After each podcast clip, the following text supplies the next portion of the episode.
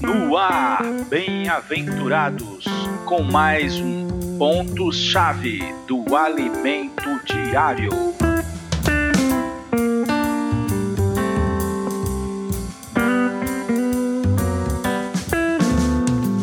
Olá, queridos bem-aventurados. Chegamos à quinta-feira da semana 5. Lembrando o título da semana: O Cristo crucificado. Ó Senhor Jesus, Cristo crucificado a solução para todos os nossos problemas. O título de hoje é Chamados à comunhão com Cristo. 1 Coríntios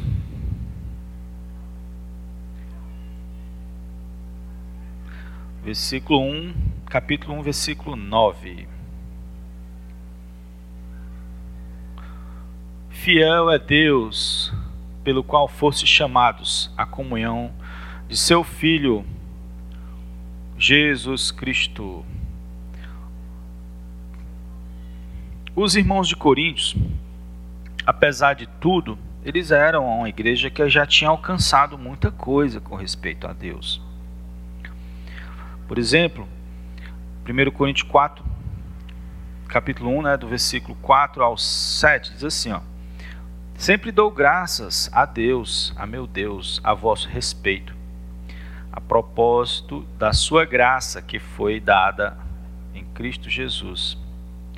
Porque em tudo fosse enriquecido nele, em toda palavra e em todo conhecimento, assim como o testemunho de Cristo tem sido confirmado em vós de maneira que não vos falte nenhum dom, guardando vós a revelação do nosso Senhor Jesus Cristo, aguardando vós a revelação de nosso Senhor Jesus Cristo. Então, eles tinham alcançado algo. Paulo fala aqui que eles já tinham os dons iniciais conhecidos na Bíblia.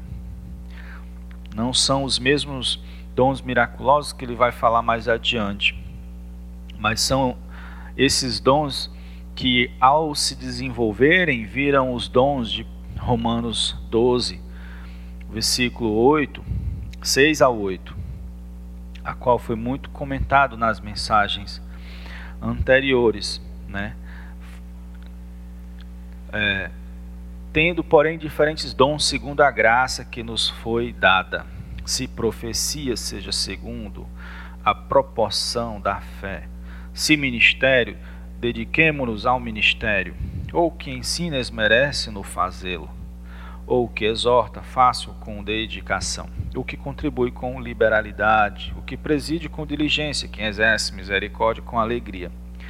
Então, os dons iniciais, na medida que você é fiel ao que Deus lhe deu, essa capacidade que Deus lhe deu mediante a vida divina em nós, você vai desenvolvendo, você vai exercitando, esse, esse dom, mais graça é acrescentada a você para o dom desenvolver.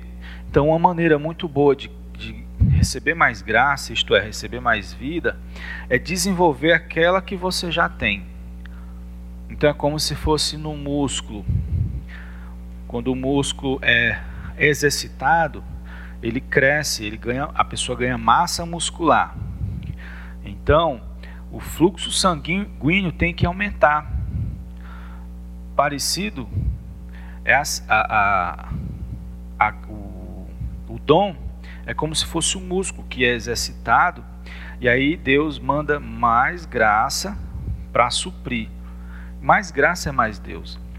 Então é um círculo, né? um ciclo. Quando você exercita o dom, ganha mais graça. À medida que ganha mais graça, o dom é desenvolvido. E aí você continua sendo fiel a Deus, o seu dom vira ministério. Deus pode lhe usar em proporções maiores. Continuando em 1 Coríntios,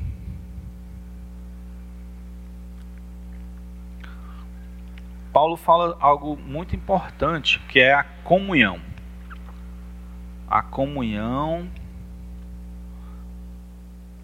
Deixa eu ver aqui qual o versículo. É o versículo 9. Foi o que a gente leu. Fiel é Deus, pelo qual foste chamados à comunhão de seu Filho Jesus nosso Senhor. É, quando nós temos sede, a água fica mais gostosa quando a gente bebe. Quando a gente tem fome, também. Então, em meio a todas essas dificuldades, os coríntios foram chamados à comunhão com Cristo. Comunhão no grego é participação, é participar, é exatamente comer, desfrutar, experimentar. Por isso que Cristo é esse diamante nesse fundo negro. O fundo negro exalta, enobrece, aumenta todas as facetas de Cristo. Cristo é maravilhoso. Ele, como nossa justiça para os momentos em que nos sentimos acusados, como nossa redenção e Cordeiro Pascual em momentos em que pecamos. Ele é como o Senhor da glória em ocasião em que nos enfraquecemos. Ele é como as profundezas de Deus para quando nos achamos muito superficiais em nosso serviço e na igreja.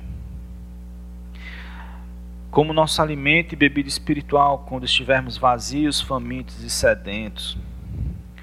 Como nossa rocha que foi fendida por nós e de onde flui água viva para satisfazer a nossa sede. E essa rocha que nos segue cada momento e está conosco para nos suprir e cuidar de nós, como nosso único fundamento da igreja, para os momentos em que fomos, formos tentados a olhar para os homens com sentimento de preferência ou de rejeição. Isso precisa ficar, ficar claro para nós. Cristo é a solução para qualquer problema que estejamos enfrentando. Deus te abençoe diante das tribulações.